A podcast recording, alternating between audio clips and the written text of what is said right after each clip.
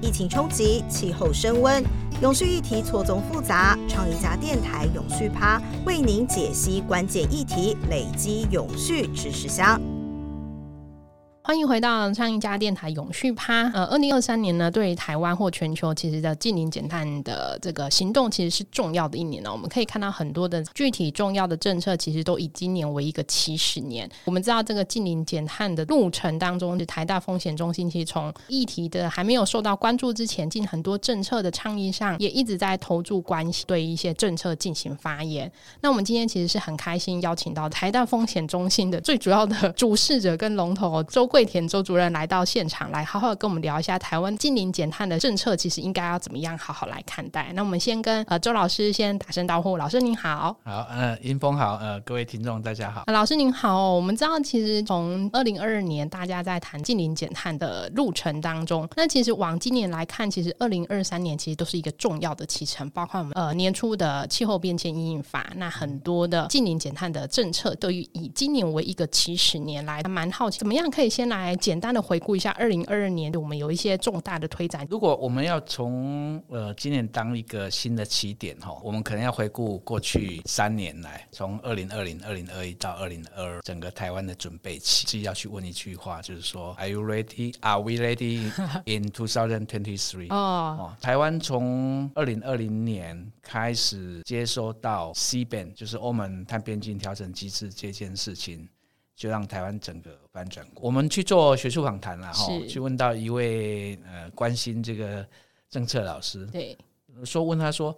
哎，为什么台湾的这个能源税推了十几年，从二零零六开始推，对，现在突然大家都可以接受 碳费啊、碳税啊？哈，是。他说，因为台湾是经济动物。这一句话讲的很深刻，哎，好，这这个一定会写在我们文章里面哈。台湾 is economic animal。台湾从二零二零年，或是说全世界从二零二零年开始接收到欧盟这个西边。开始以后，再加上二零二零年 delay 到二零二一年的 Glasgow 的 COP twenty six，整个呃呃所谓的 Net Zero 二零 fifty 这个已经成型。嗯，更早是在二零一八年。对，其实，在 John Rockstone 就是 IPCC 他们主事者，就是德国波斯坦 PIK，就是这个 Germany 呃 Climate Institute，他们就倡议所谓的深度减碳或是技术减碳。嗯哼，在一八年的时候就开始这样。对，那个时候全世界在谈的是呃 Deep Decarbonization 或是 Rapid Decarbonization，就是说如果要符合巴黎二零一五年巴黎协定，嗯，每十年全世界要减碳百分之五十，是，现在好可怜。但是那个时候已经 trigger，说不然没有这样的行动就不行。所以这个会造就大家在二零二零年或甚至二零二一年，对于这个所谓二零五零 net zero 这个想象会更加强。哦，因为有这个背景，是。全世界或台湾都是在这个架构底下哈，进入了这样的一个氛围哈。那我们台湾更慢嘛？是。我刚刚讲说要看我们二零二零、二零二一、二零二二的准备期嘛？是二零二零的六月，韩国的总统文在寅宣誓二零碳中啊，因为他们国会大选，他们在野党跟 NGO 趁这个机会，九月九月二十四。四号，习近平想说：“哎，中国二零六零哦，这个碳中和。嗯，然后呢，再来说整个在亚洲跟我们制造链或全球分工链竞争的国家我已经宣誓了。是是，另一个是说这几个国家，include Taiwan，都是 Germany watch 后面那几 OK OK，就是每次都是后面那几名，人家都宣誓要呢，台湾先 m 都 n 了。OK，康康啊，那对对对，所以我们二零二零年基本上是落后人家。是那。我们的状况是我们到了二零二一年四月二十二号，总统那一天才宣誓说，对我们有在现场见证他说对是他说这个呃，Nancy 的哦，近零碳排是全世界目标，也是我们的目标。啊，大家就在。这个康盛说：“总统是在宣誓的吗？”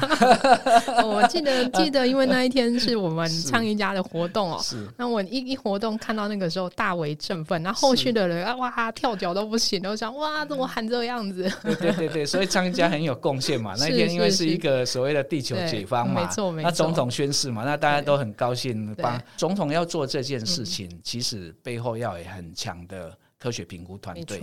好。所以我们可以这样讲，就是说到那个之前，台湾都没有很坚实的这个科学评估。哦。就像我们之前其实收到一份资料，为什么习近平会在二零二零九月宣誓他们二零六零碳中和，是因为他们清华大学、北京清华已经评估出他们路径。那我们的行政院的各部会同仁了哈，我们提出了这路径图的对对提出，对对，台湾的二零五零近邻架构总说明。是那那我们风险中心隔两天嘛，是。哦，四月一号我们也跟愿景工程合办，对。来检视这个。当时全世界有一百三十六个国家这个宣誓二零五零碳中和或近零碳排嘛，嗯。但是真的只有这个十三个国家会入法，入法啊，所以嗯其实，在总统二零二一年的四月二十二地球日的时候，嗯。哦，讲了这句话以后，到八月底，当时的行政院长苏贞昌是哦也宣誓说要入法。我觉得这个是台湾很大的一个一大步。哎一大步啊，嗯嗯因为这个不容易，因为产业界是比较保守啦，嗯哦，，因为大家其实都在观望嘛，说哎，那看看会不是啊会不会这么做之是类的，就是说嗯你就宣誓就好了嘛，为什么要入法？哎，入法很恐怖嘞，压力很大压力很大，要执行哈。那我想就是说，因为台湾的这个转型，这个在这个步骤上是做了好。那我们再看到二零二二年宣誓之后，其实也是各部会持续在开会了。哦，那我们然后到了二零二二年底，是哦，这个行政院再次宣布二零三零的呃减碳的这个启程路径了。哈，是是那这个就要稍微表达一点点小小的建议了。哦 那这个，因为我们其实，在二零一五年巴黎协定之前，我们在九月哈，环保署就对外宣示说，哎，我们有一个所谓的呃 INDC 嘛，国家自主贡献嘛，对我们在二零。三零的时候，我们要根据二零零五的基础，哦，对减碳百分之二十。嗯二零三零的要减碳百分之二十。那那二零二二的年底宣示了哦，就是就说啊，我们这个减碳这个呃以二零零五为基础，减碳百分之二十四加减，哦。那这个跟国际有落差了，哦哦、就是说国际基本上是普遍认为二零三零要减碳百分之四十三左右。哦哦，欧盟更更更强劲，哦，哎，欧欧盟更激进，要减碳百分之四十五到五是十，嗯那美国也大概是十五以上。听众如果对这个议题有信心、有有兴趣的话，其实真的要去了解，我们台湾在这个转型过程里边做的太慢，hesitate 得太久了。哦，我们真的要去想一想，是说呃哪一些是根本的原因？我们台湾在这个转型的路程上为什么会迟滞？哦哦，这是我我一向很关心的课题这个。背后真正为什么让大家好像进程跟这个脚步，然后犹豫这么久？不要忘了，我们二零零九其实就通过再生能源发展条例，哦，我们二零一五其实就通过温室气体减量及其实从法源的脚步上，其实我们没有落后，可是行动的骑程都就太缓慢了。对应国际，我们每次开的会，我们都没有开书人讲。有一九九七的 Kyoto Protocol，我们就召开；一九九八就立刻召开第一次的全国能源会议，哦，嗯然后再来就对应的嘛，就二零零五第二次的巴黎的对协定的这个会议上，对，二零零五就第二次全国能源，二零零九，然后陆陆续续嗯，反正每次有国际重大的会议，我们一定我立刻开们我们有反应，其实也有会议有开到。我们制定目标，可是嗯永远没有执行，这也是我们的关怀跟研究。是。日本在二零一二就有碳，韩国在二零一五就有碳交易。尤其韩国的李明博，嗯，他在二零零九他当政的时候就提出绿色成长策略，，对，哦嗯，，就很有野心，就是说，哎，我不但要减碳，我要变成绿色产业大国。哦，我们台湾那个时候其实有意识到，但是我们的雄心跟我们速度比较慢，对不敢。我们哎，对我们基本上，如果根据我最最近 review 的一些文献跟区隔，我们应该是在二零零八到二零一二，我们还在 review 一些东西，到二零一一六。是。到蔡政府的时候加二，甚至啊。到六大核心战略嗯产业，就是绿才色的产业才被列进去，才会喊出说哦。我们要变成亚洲的绿能的哦供应的中心。中心。我们也不是在赞美韩国人，应该是说韩国人是这个都有雄心。那我们当我们到了五加二或六大核心战略产业，已经是二零一八、二零一九、二零二零的时候了嗯嘛。其实这个表示是说，是说一方面当然绿能产业是一个下世代竞争的产业，嗯另一方面是说它其实是要带动整个能源源转型。哦，OK，也是一个驱动的一个重要产业引擎。听众朋友可能会问我说：“那韩国人这样子，他们也没有特别这个，像目前他们在生能源也是我们嘛。哦 我每次演讲如果秀出地图，就会秀，会下面就很我就秀台湾，嗯然后再秀日本九州。嗯日本九州有时候绿能那个渗透已经到达百分之五十了。哦哦，然后秀到韩国，我们就觉得嗯，台湾很有信心，我们赢他很多。好、那韩国在二零零九，也就是在同样的那个时期，嗯也是因为地缘经济的关系，中国大陆的汽车产业崛起，哦所以他们开始发展氢能。懂为了地缘经济的战略因素，开始发展绿能产业，包啊啊汽车要发展氢能汽车，是是这样的架嗯，构。跟汽车产业的发展，还有背后的这个能源供应是扣连在一起。全世界其实在两千年就开始走向能源转型。对。我们是我们是 delay 嘛，我们在二零零一喊出飞核家园，对，但是我们的绿能一直没有动。哦，动，其实这这里边有很复杂的政治经济因素是。了，但是就是说，至少二零零九通过再生能源发展条例是。一样没有出来，嗯哼嗯哼，所以这里边有非常多的事情，到底是是怎么样的东西哈，让台湾在这边哈，呃，听众有兴趣，我们有出了一本英文书啦，哈，跟韩国跟日本哈来解释为什么是说台湾的这个能源转型发展。我要讲的是说，能源转型它走的不是只有绿能，嗯，而是它整个走向所谓的低碳经济的低碳社会的体系。所以那个竞争的轴线开始出来了。嗯，在很多地方讲说，如果我们还是一九八零年代那个压低工资成本、压低电价、压低水价的这种，呃，要让我们的制造业报价、出口报价比别人低，嗯，以前台湾成功的模式，在今天就是你失败的绊脚石，OK OK OK，一个没人安利胜了。嗯嗯。哦，这个过去的这样的游戏规则可能过去适用，是可是在这个新的低碳经济体的典范可能会有点危险。不好意思，主任刚刚考了一题，我答了十几分钟，快快不及格了哈。其实老师要透露一个提醒，就是说我们真的快要来不及，真的要赶快来启动这些事情。是，如果说今年对是非常重要一年哈，其实我觉得我们产业界哈，二零二一、二零二二也都非常的紧张了啦啊终于我们有一种大梦初醒了，我想不是大梦初醒哦，是开始醒来以后全流汗要拼命，满开始身冷汗。对对对对，这个这个暖身都还没有，就开始要进入竞赛。整个台湾的变局哈，嗯这个政府的大脑变了嘛，哈嗯，产业界的大脑也也在变。变了。那我们社会的大脑还没变，大家还是习惯那一套论述嗯哼哦。那我们产业界朋友其实二零二一开始就开始对碳关税啊、碳盘查啊、嗯哦这些东西都赶快补课，赶快补课。对赶快补课。然后现在大企业要带小企业嘛，对那我们有一百五十七万家中小企业，然后有十五万家是属于制制造业。嗯，对，那这十万家有一些是这些重要供应的上游嗯厂商，是怎么样赶快去把这些事情做出来？对，哦，那绿电的供给也不够。对，今年这些东西已经终于有个哦方向性跟对机制，终于有个有是个概览出来也比较解封了嘛。对哦其实嗯要加快速度。脐橙其实又会再需要再更加紧的来推进。对，我觉得就是说，产业界的朋友现在面对这个变局，应该都有很都有思维了哈、嗯但是嗯现在就是说，你也知道嘛，台湾有很多中小企业没业，错，它可能嗯资本额一亿，嗯，然后家族的传承在转换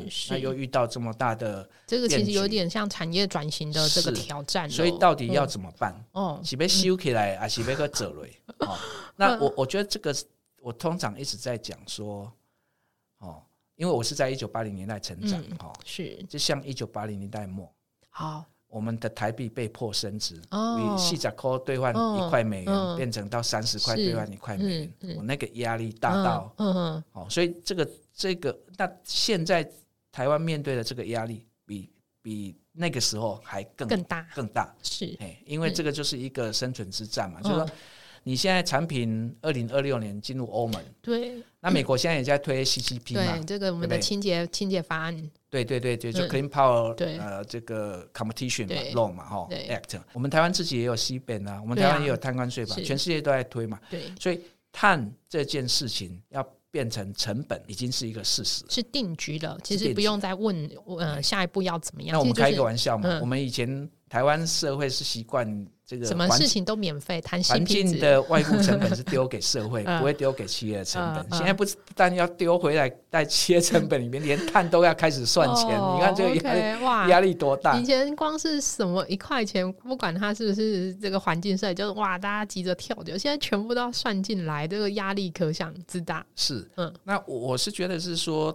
呃，就是要制定一些方略了，哈，因为我们台湾的产业其实也它的弹性跟它的坚韧性是嘛，哈，其实。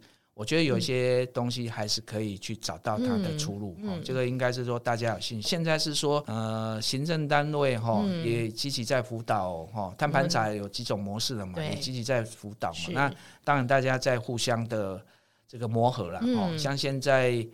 当至少到去年底有嗯三个碳盘查的模对，式嘛工具模组已经哎出来了，对都有嘛。那老师其实，在刚才也有讲到说，我们在当然在很多会虽然没有少开，目标也没有少喊，可是行动其实就是真的是迟滞的这个好多步，不是一步而已哦，是好多。那我会还蛮好奇说，那接下来我们今年如果说，呃，气候变迁法，大家常常把它视为是一个重要的框架，当然它还有我们坦白讲，也还有很多修正的地方需要值得来期待哦。那今年来看的话，我们有哪些的议题确确实实真的是要加紧赶上？尤其是呃十月这个 C 本要上路了嘛，就是试行，然后接下来又给三年的缓冲。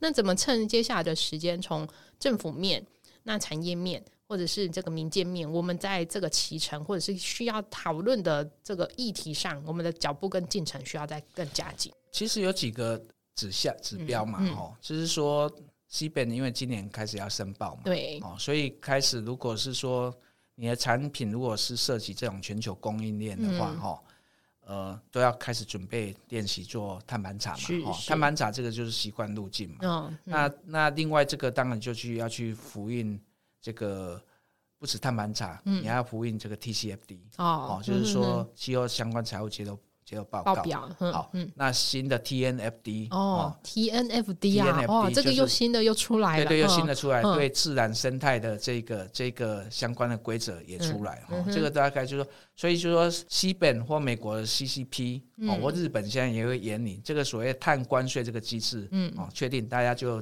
想想想这件事。那第二就是这个都要做相关气候财务揭露哦，这个也也也出来了哈、嗯。然后另外一个指标就是欧盟的 EU Taxonomy 嘛，就欧盟永续分类标准嘛。嗯那我们台湾去年十月也公布台对，这个经经管会也有嗯、呃、这个回应这个相关的规范，台湾的永续分类标准嘛，哈这几件事情其实都是要做，而且它都是关联性的啦。嗯。我套一句，《经济学人》Economics 去年七月十六这个出版的啦，嗯就讲说讲所有 S ESG 哦，讲半天呢，倒不如回来讲，把你的碳排讲清楚。哦哦，，减碳你如果减嗯碳讲清楚，哦嗯哼否则就是哦嗯，，就是 greenwashing。去去年这一版也是大家讨论很多，是，那我我是觉得是说，这些都是台湾事实上要面对的。台湾现现在内部是碳费嘛，对，哦，那另外一个当然就是说，呃，可能相应的、呃台湾的碳交易的市场，嗯哦，碳权的抵换这个制度，哦，因为这个气候变迁法里边也有规定嘛，嗯哦，这也要相应出来，嗯要出来。我我觉得其实事实上是面对这些这些这些问题，嗯如何去因应，如何去去去启动，哦，是非常重要的。那我还是讲是说，其实我们看到这些都是重要的面向，嗯，可是它事实上是技术面向。哦怎么说？呃，因为你碳盘查，你就去去做你的碳排嘛。你是大的公司，你自己的范畴一，对不对？你是自己的制成排碳，嗯，然后你的范畴二，你用了多少电？用多少的电？那你的范畴三，你的上游厂商怎么做？嗯哼，这都可以做嘛。那你如果是中小企业的话，你是人家的范畴三嘛哦，那你自己，我讲这些都是技术面，嗯哼，但是我觉得对台湾而言，现在最重要的是站在这个变局里边改变 mindset，因为台湾的产业就是说这些技术层面虽然要做，嗯。但是它毕竟就是已经是一个既有的游戏规则。哦哦哦嗯，那适应期应该两三年会会会，但是真正的还是要去盘点，是说，那你的下一步的引引的策略是在哪我我反而觉得是后面的那个 mindset，、嗯那个那个经营的决策，是要注意的。哦对，老师提应该是说，其实刚才听起来这个碳盘查实验，就是说它虽然复杂，可它比较像操作性过程。你其实虽然把它理解的跟着做，其实不难，可是是关键的是说，因为它牵涉其实是一个嗯低碳经济的这个典范的转型是。我们怎么样从这个不把它想成是一个挑战，而是说，哎，从中找到一个机会，可能是一个比较重要的策略思维。是嗯是是，我觉得这是因为这边开始，当你去操作这些的时候，嗯。你开始要去做减碳的措施，或是开始要去做节能的措施，嗯。或是要开始要去想说你的废料的出路的时候，嗯。嗯就会开始引爆到循环经济、嗯哼，啊。所以这也就是为什么这个循环台湾基金会黄玉珍董事长嗯是常常来倡议的嘛。是，所有的根源还是要回到循环经济。嗯，哦，因为如果你还是用制造业思维说，哦，我因为产了这些，我要减碳，但是应该你要把整个你的生产流程，从原料到运输到制成到回收，是一个循环经济的流程，那你就会是你你就会站在比较引的策略的状况底下，嗯哼所以这里边那个整个产业思维就会变动。嗯嗯那所以当你在制成的过程里边，哦，我怎么样透过这些东西，我怎么样透过循环经济的路径，哦，来发展。我我举一个例子，嗯像台泥，哦，以后可能就真的不用那么悲惨的怎么看见台湾 那么悲情，是是，对不对？以后的这个碳酸钙可能嗯会被这个整个哦中钢的这个这个这个烧出来的这个这个新的新的哎钢构，对嗯。氧化锌这是种东西转化成到台泥，嗯哼，就就不用根本不用什么就是我们挖挖从把碳挖出来当这样子这个这个我们理念上讲是很是。快，但是它需要有一个园区布局，然后去嗯。把把园区跟园区的接触。是。这里边有非常多的配套跟产业的那个哦，我想产业界人士都比我们了解，所以我我我我刚刚刚讲后面的那个 mindset 是。哦，是会有一个新的一个变局啦是。哦，嗯，每个产业要去找出它的策略的哦。是。是，啊，所以我觉得就是说碳费来实行，或是今年大家应该是把这个，其实台湾产业界一直在动哈。嗯。除了碳费之外啊，我觉得另外一个事情大家要注意，是。就是说就是气候调试那一块。呃，从法制上，嗯。本来这次行政院就环保署本来是要特别把气候调试那个专章把它扩充扩充充一点，嗯。现在是有独立出来是，但是只有四条。对，好，那 那四很条从很很单薄，对，很担保。我们我们其实也写文章做了一些建议哈，是。但是问题就是说，现实上是这样，嗯，因为呢，在二零二一年的八月，你看现在又二零二三年，时间很过很快，又很快。我嗯。我每次演讲都说。二零二的演讲，我说你看去年八月，现在二零二一年的八月八号，嗯，就是 IPCC 那天已经宣布，就 AR six 对，哦，已经讲说，对不起，巴黎协定所讲说不要超过一点五度五 C，C，到那一天，全世界的温度已经升温到一点一度 C，了，嗯哼，我们的额度会变超超级小，已经已经就是快速增长，是，所以一定会有气候灾难这件事情。嗯哼，哦嗯，那所以我们台湾这这几年幸运嘛，哈、二零一七以后大概就没有大的台风进是来。是，可是你看，二零一七就是日本关西机场整个被对，海水水淹没嗯，啊，然后二零一九就哈哈吉贝台风嘛，嗯嗯。哦，台我们台湾现在，如果我们不要讲的那么道德层次的，嗯。我们还是回到台湾在全球的生产分供链底下，嗯我们台湾怎么来引领这些东西？就像现在嗯。跟二零二一年一样、嗯。d r o u g h t 的事情嗯。重复发生，嗯哼，嗯，哦，那怎么怎么引领？是。产业界或是说我们新生代的。或是我们新就是新新新新生代。新新生代的人嘛，哦，我也是新生代的人哈，虽然 我们都处于这个气气候新生代 都起点一样，我们大概有一个思维了，嗯。就是说怎么来来应应这个变局，嗯。因为就是会洪水嘛、嗯。Flooding 嘛，会淹水嘛。台湾以前就土石流很严重嘛，对不对？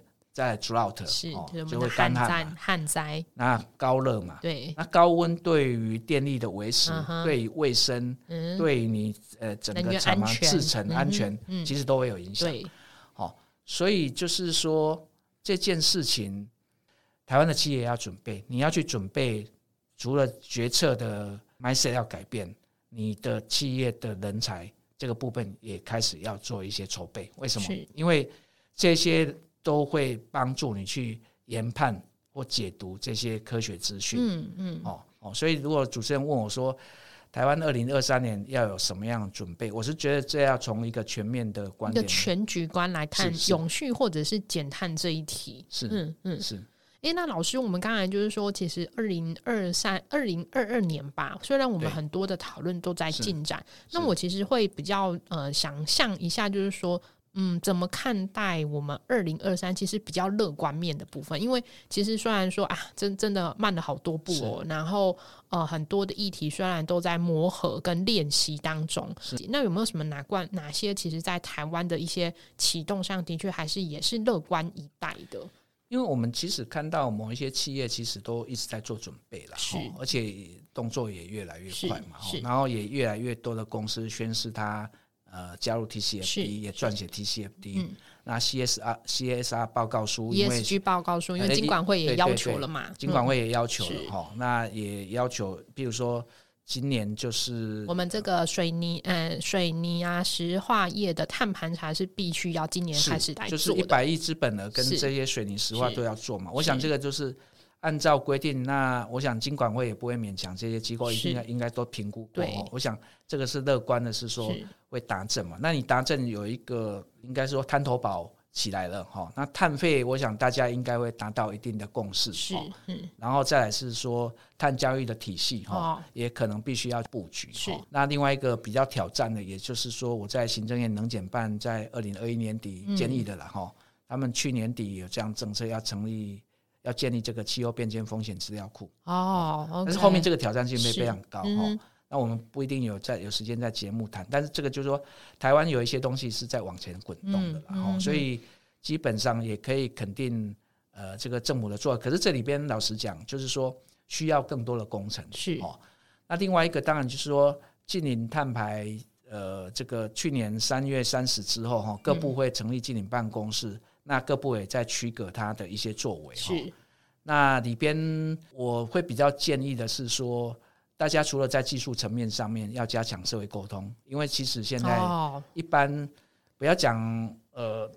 一般民众啊，像我们关心这些议题的啊老师是几个老师，我们其实还不太清楚各部会现在的进程哦哦，，所以那个社会沟通的层面是稍微弱了一点。嗯好好好，就是这个议题的沟通度好像还不是够，因为你必须要取得社会支持嘛，嗯嗯啊，所以你必须要不断的把这个 social learning curve 拉出来、啊哦，social learning curve 就是要对话。哦，那嗯。如果连学界都没有没有办法清楚，没有没有办法清楚知道在做什么，这个嗯。就会有落差。嗯哦，这嗯。这是我会做的建议。那第二点就是说，我那除了这些法治面向，我觉得就跟社会的沟通，那个嗯。必须要比较更全盘的布局，因为哦。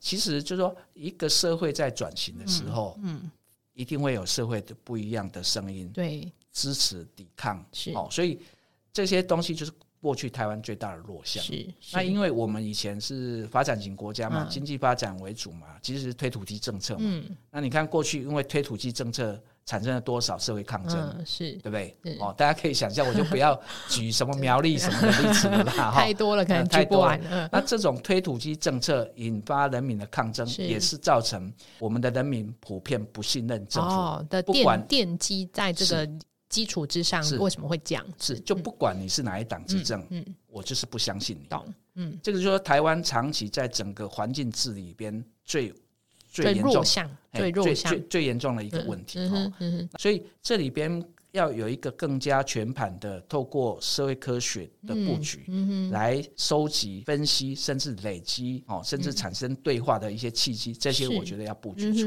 来。那我觉得我们现在，呃，如果说要讲这个展望的话，我想技术面向现在都在区隔、嗯哦。嗯哼，那但是这个部分还是是需要，嗯真的是需要比较多的努力了哈。我我讲近零蛋白最重要会牵涉到几个问题嘛。第一个能源的问题嘛，那你能源转型，你现在你必须要走智慧电网嘛，对对不对？那你要储能嘛，是，啊，那你智慧电网储能馈线，对你，你怎么让民众去接受共享？哦，OK，还有包括发展绿能、共享这些事情。嗯哼，那第二个，你的运输近邻，嗯你这些产业要转向电动车是，或是转向氢能车，嗯那那就是使用者又更是贴近一般民是众了。嗯。那你这些、呃这个机车行的老板、是汽车修车行的老板、哦。这些怎么办？嗯哦，呃，就说能源密集的产业、排碳高的产业，它产业要转型，那劳工的权益，嗯，哦哦，跟他会往民众的部分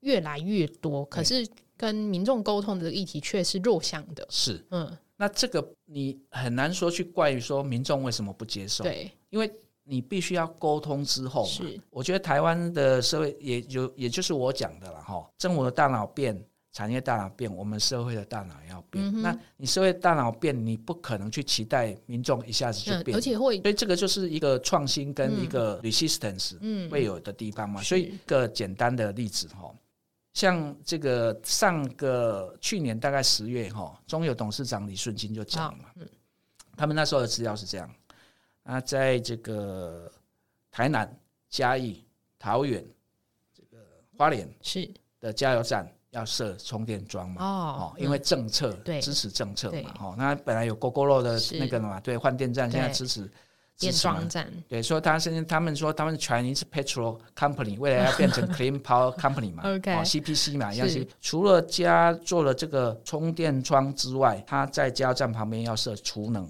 哦，储能装置，是，所以当大电网断的时候，嗯哼，它也是一个个分散电网的概对，念。大电网断的时候，储能装置立刻就可以变成虚拟电厂。哦，嗯哼，，maintain 那呃个小小型区域的一个电网至少至少几嗯。百户的这个、嗯。这个民众哈、社区的电。那这样的东西如果越来越多哦，嗯那大家普遍接受越高，这就是一种社会创新。哦，是，所以我要讲就是说，所以这里边技术跟社会的搭配，跟社会的接受度、嗯哦，是必须要它可能是它可能是动态的牵动，它也是。不是说这个事情在国外早就发生，是哦是。而且早就在运作了。是。那所以我们台湾其实要习惯是说，是这个就是新的电力发展模式，嗯新的能源发展模式，嗯甚至我们民众可以把电卖回去，嗯哼哦，卖就是回去新新的目标其实有很多想象空间，可是我们现在可能一个比较大的难题是，这个共识还没有普及到社会的大众上，因此对他的想象可能就没有这么的多元，跟很多尝试可以迈进一起想象这件这事情。个跟我觉得台湾有一些 niche 是可以做的，因为我们台湾过去的环境治理大概就是零跟一的对抗，对，就是哎。其实蛮极端的哈，哎就是这样一翻两瞪眼，是是就嗯是一定是要要。么就有，要么就没有。那大家真的要去思考，整个国家在发展哦，呃，是不是有一些地方大家可以有一些 commitment 啦？哦哦，我嗯不太喜欢用妥协这个字哦，眼。嗯然后这个 commitment 大家尽量把它维护好，嗯，然后来促进这边可以发展。是那，因为过去是因为不信任，嗯，所以没有信任基础，没有信任基础，所以认为说我一旦如果妥协或如果我如果跟他接触，好像就会被全盘通吃。对对对对，哦那个心里的对紧张就会很多。嗯是啊，然后所以所以过去的推法基本上就是全有或全。那要不然就是那那另外一方也是没办法的硬推，然后另外一方硬抵抗这样子是。所以如果刚刚呃主持人在问说二零二三年的愿景哈，哦，我觉得现在就是除了现在在 ongoing 进行东西，哦这些法令啊、机制啊，让他赶快习惯上手。现在要搭平台，哦，就是要搭更多的平台，嗯，让很多的多方来对话。多方的利害关系人，对因为不同产业、不同产业特性都需要搭平台来对话。嗯那个对话不是说对话一两次就要影响决策，而是要去设计更多的对话的平台。就如同老师刚才所提醒，因为它涉及面向真的是太广了，那它在整个产产业面已经慢慢步上这个学习曲线跟行动曲线的同时，其实其他的社会对话跟社会沟通的学习，其实要加紧跟上，因为否则我们很多的政策又涉及到这么多面向，假假设这个环节没有跟上的话，其实我们也可以想尽这个进展的形成也可能会因此而受到一些牵连。看起来是会。对，不过我们还是乐观以待。老师让我们讲说，有这个对话空间的时候，可以让这个进程起码有往前的一步。是是是。那谢谢老师哦，谢谢老师今天就是跟我们聊这些，因为其实我们也知道说，台大风险中心其实是关于这近邻减碳吧，或者是说台湾的这个永续风险的呃理解，可能其实是很早就在关注跟提醒。那当然说。